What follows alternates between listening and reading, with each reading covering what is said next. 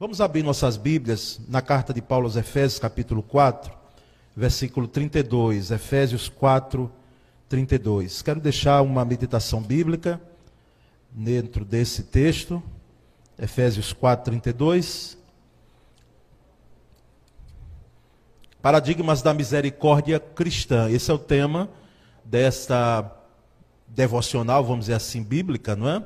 Paradigmas da misericórdia cristã aproveitando a divisa deste ano da Convenção Batista Brasileira, é, focando o tema Busquemos a Paz com Misericórdia.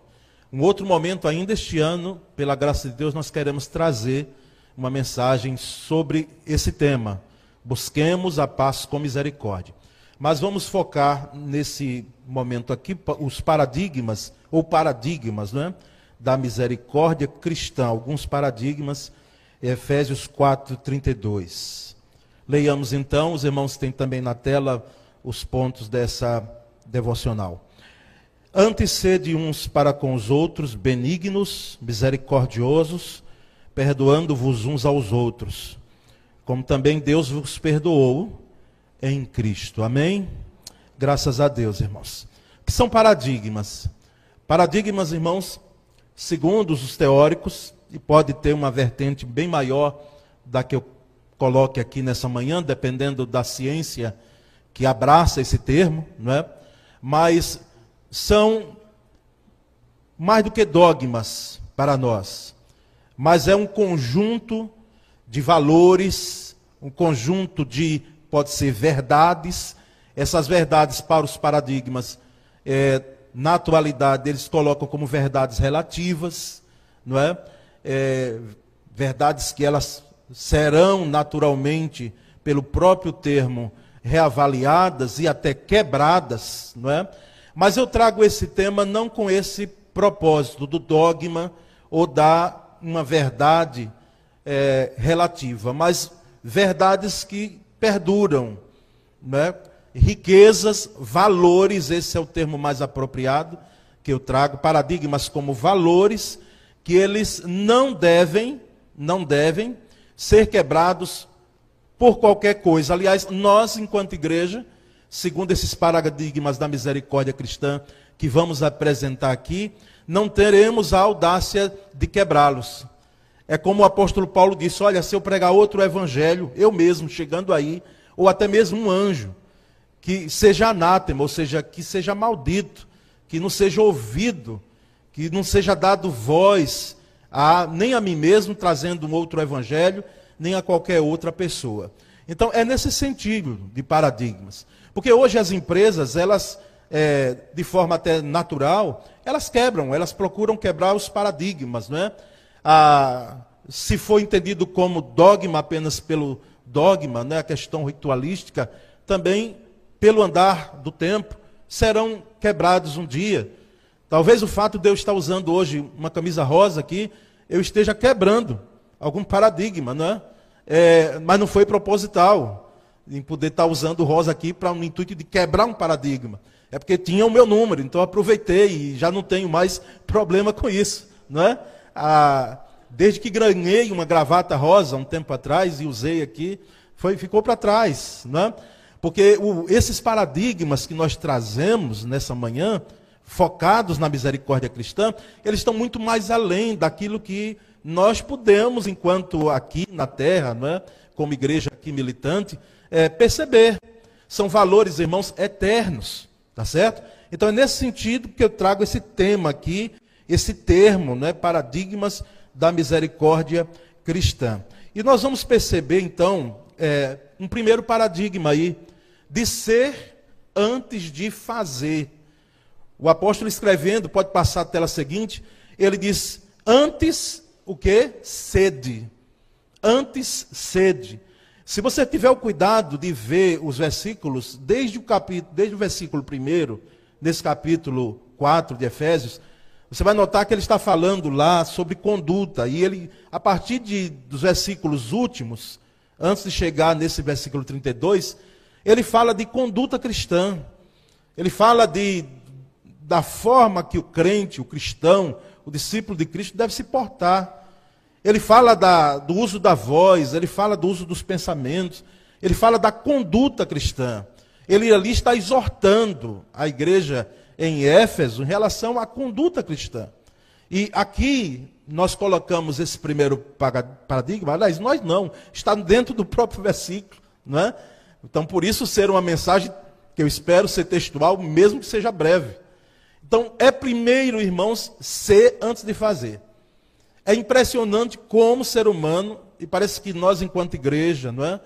é caímos nessa, nesse caminho, vez por outra, de querer fazer as coisas antes de ser, de querer realizar as coisas antes da gente ser. Porque é importante ser antes de fazer. Porque se eu faço apenas eu procuro cair nessa linha, nessa senda do fazer, mesmo que seja algo extremamente nobre. Por exemplo, a questão evangelística.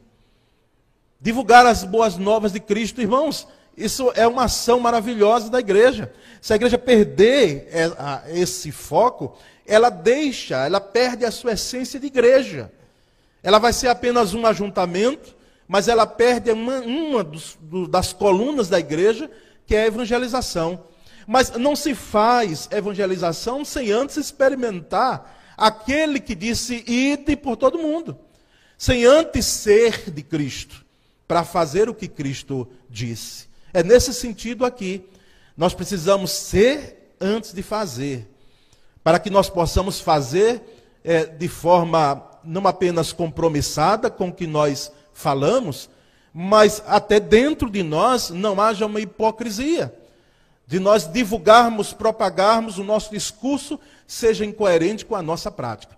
Então, esse é um primeiro foco aqui em relação a esse paradigma do ser antes de fazer. Eu, você, a igreja do Senhor, não é? Todos nós precisamos procurar ser discípulos, não é? Sermos discípulos em potencial, sermos de Cristo, é? Sermos compromissados com a palavra, com a oração, com as disciplinas espirituais, antes da gente realizar e querer fazer.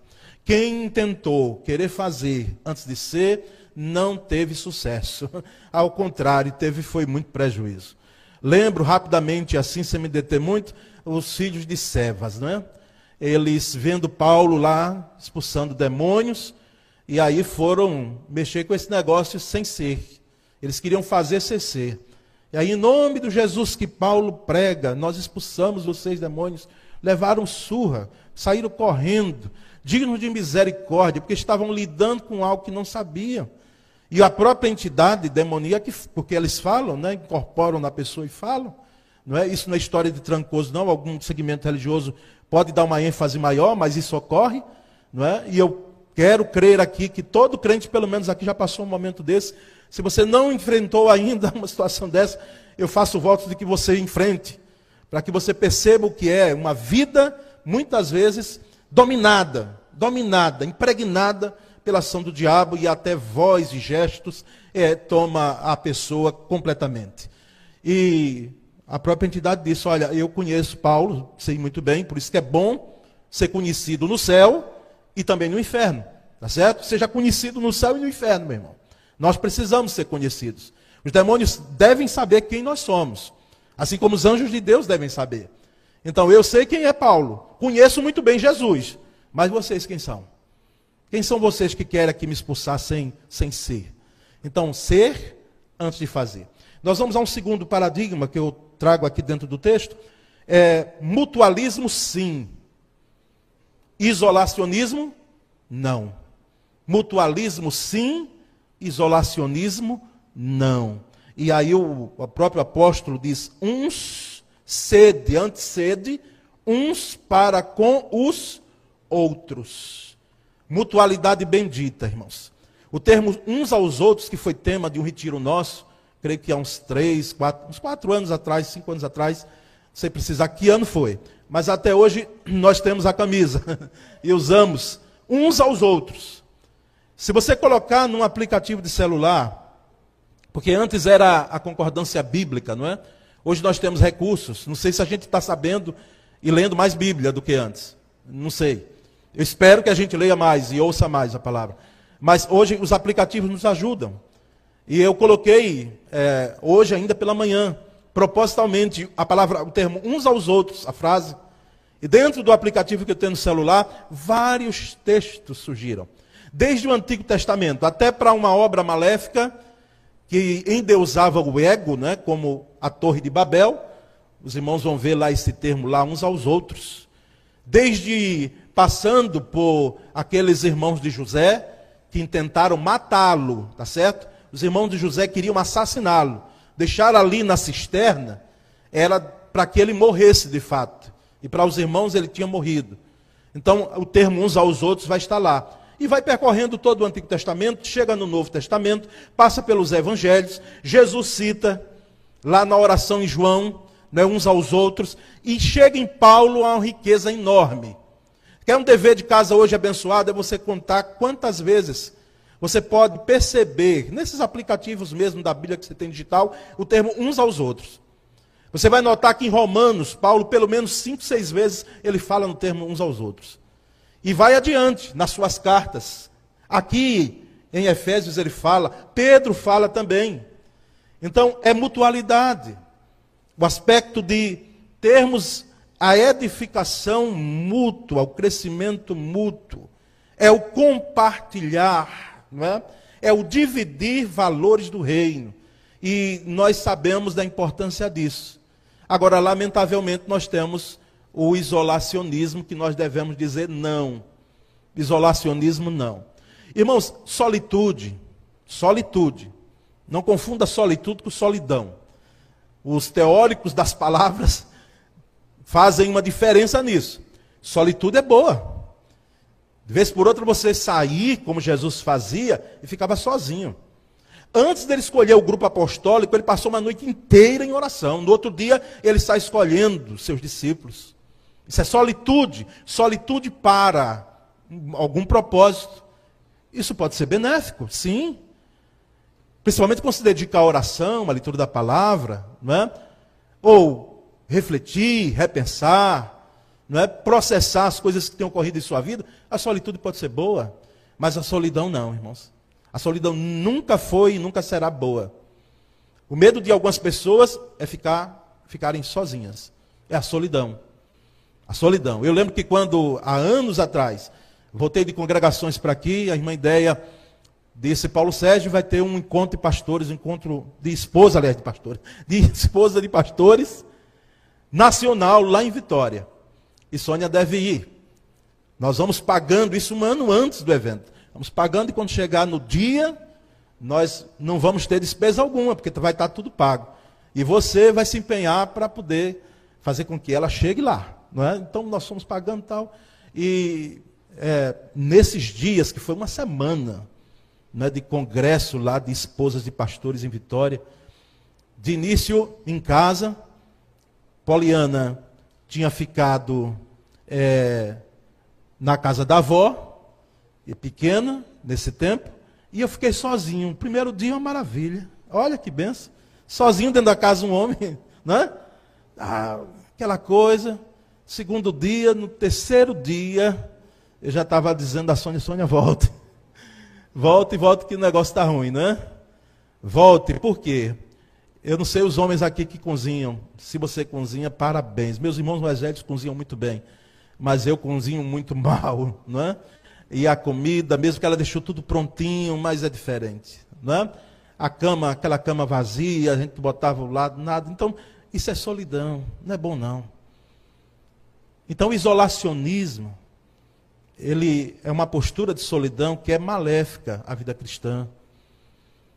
O, as, as presas, né? Elas procuram vítimas no mundo animal que estão isoladas. E se não estão isoladas, ela procura isolar para atacar. Nós já falamos isso aqui em outro tempo. Mas vamos adiante, irmãos. Um terceiro paradigma é ação com abnegação. Ação com abnegação. Veja o que, é que o termo diz, o texto diz. Benignos, benignos quer dizer bondosos, né? bondosos, misericordiosos, em outra versão tem compassivos, né?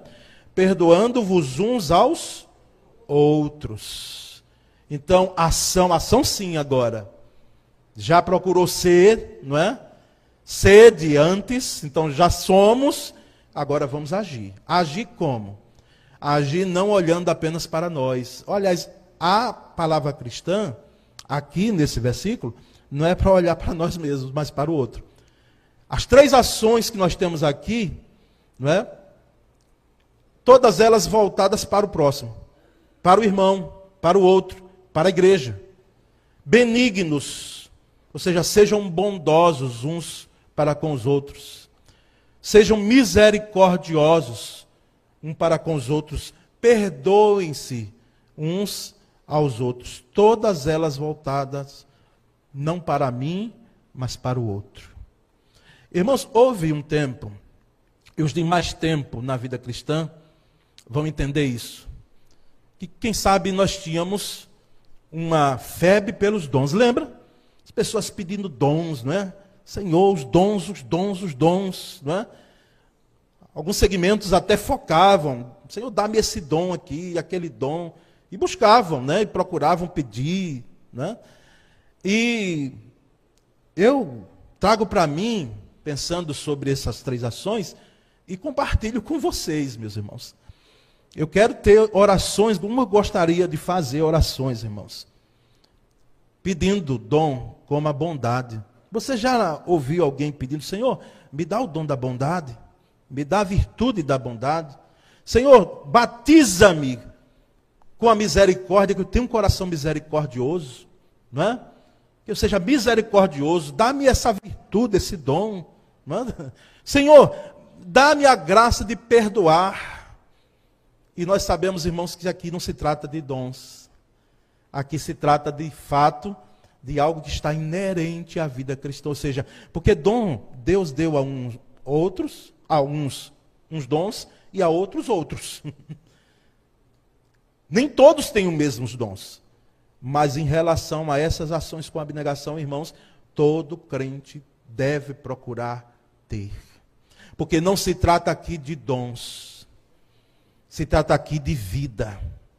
A vida cristã é uma vida de misericórdia, é uma vivência em misericórdia. E todos os três aqui, que tem mais, não é? Que o apóstolo cita, tem a ver conosco. Benignos, bondosos, misericordiosos, perdoando-vos uns aos outros. E agora vem a implicação última e muito exigente para nós. Então, segure-se aí nesse banco, que eu estou com as pernas firmadas aqui. Quando, cada vez que leio essa frase aqui nas Escrituras. O último paradigma, uma, um paradigma na misericórdia cristã, divina e cristocêntrica. Ou seja, tem a ver, misericórdia e perdão e bondade, tem a ver com Deus em Cristo Jesus.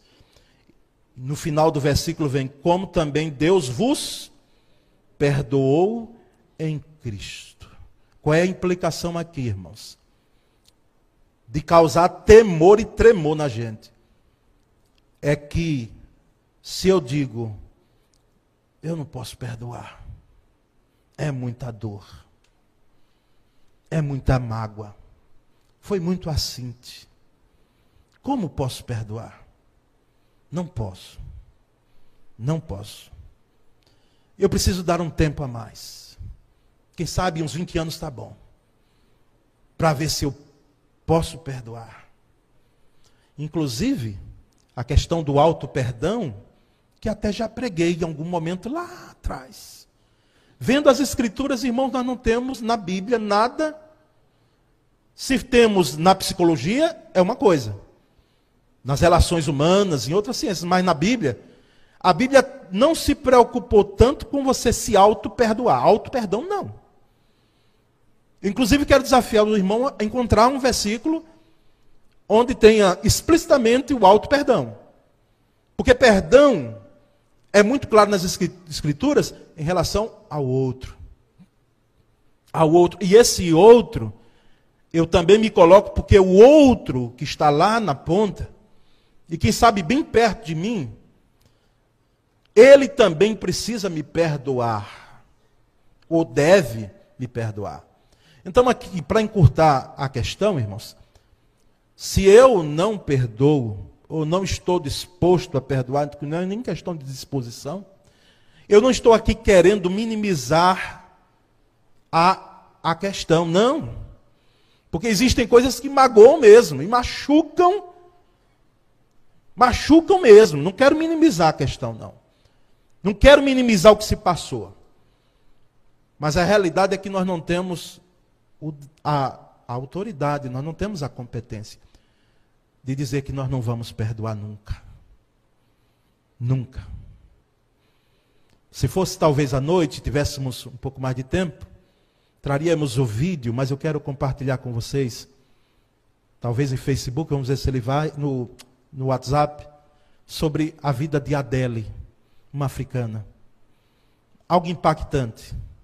Perdão. Mas a gente vai mais. Aqui o texto está dizendo: eu preciso perdoar, eu devo perdoar uns aos outros, como Deus me perdoou em Cristo. Você já notou a implicação séria do Pai Nosso? Porque a gente liga o Pai Nosso ao modelo de oração e é. Mas às vezes não nos atentamos no Pai Nosso a expressão perdoa as nossas ofensas, assim como nós perdoamos a quem nos estão ofendido aos nossos devedores. Perdoa como? Esse é que é o peso, irmãos. Como eu perdoo? Já pensou se Deus em Cristo fôssemos nos perdoar, como às vezes nós queremos perdoar uns aos outros? Colocando assim um tempo, não é? pensando, calculando uma fórmula de Bhaskara para ver se vai resolver e que tempo vai perdoar. Estou dizendo que perdão tem que ser do dia para a noite, irmãos, uma varinha de condão. Não, não é isso. Implica, sim, às vezes, muitas vezes, no processo. É preciso que cicatrize a ferida. Mas se nós ficarmos remoendo essa dor, e não olharmos, preste bem atenção, igreja, e não olharmos para Cristo na cruz, que olhando para os seus ali acusadores, ele disse: Pai, perdoa-lhes porque eles não sabem o que fazem.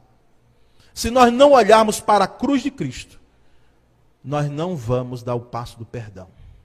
Não vamos chegar lá. A realidade, irmãos, é o seguinte: é que nós temos muito que andar aqui. Nós cantamos o perdão, nós lemos sobre o perdão, mas quando chega a ação do perdão, nós temos sérias dificuldades.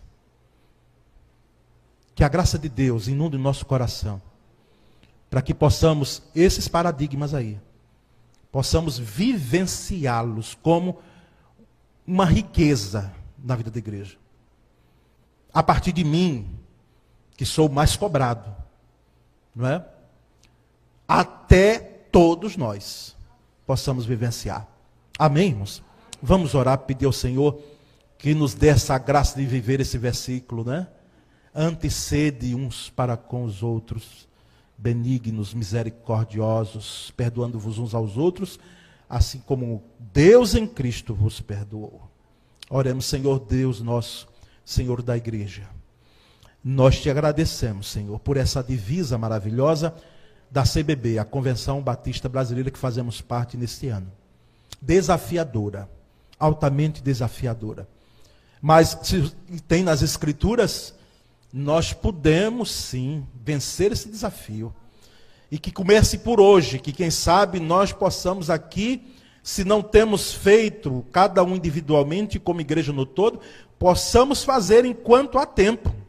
Para que não sejamos rotulados como uma igreja que apenas tem o título, mas que não vive os paradigmas do Evangelho de Cristo, da misericórdia cristã.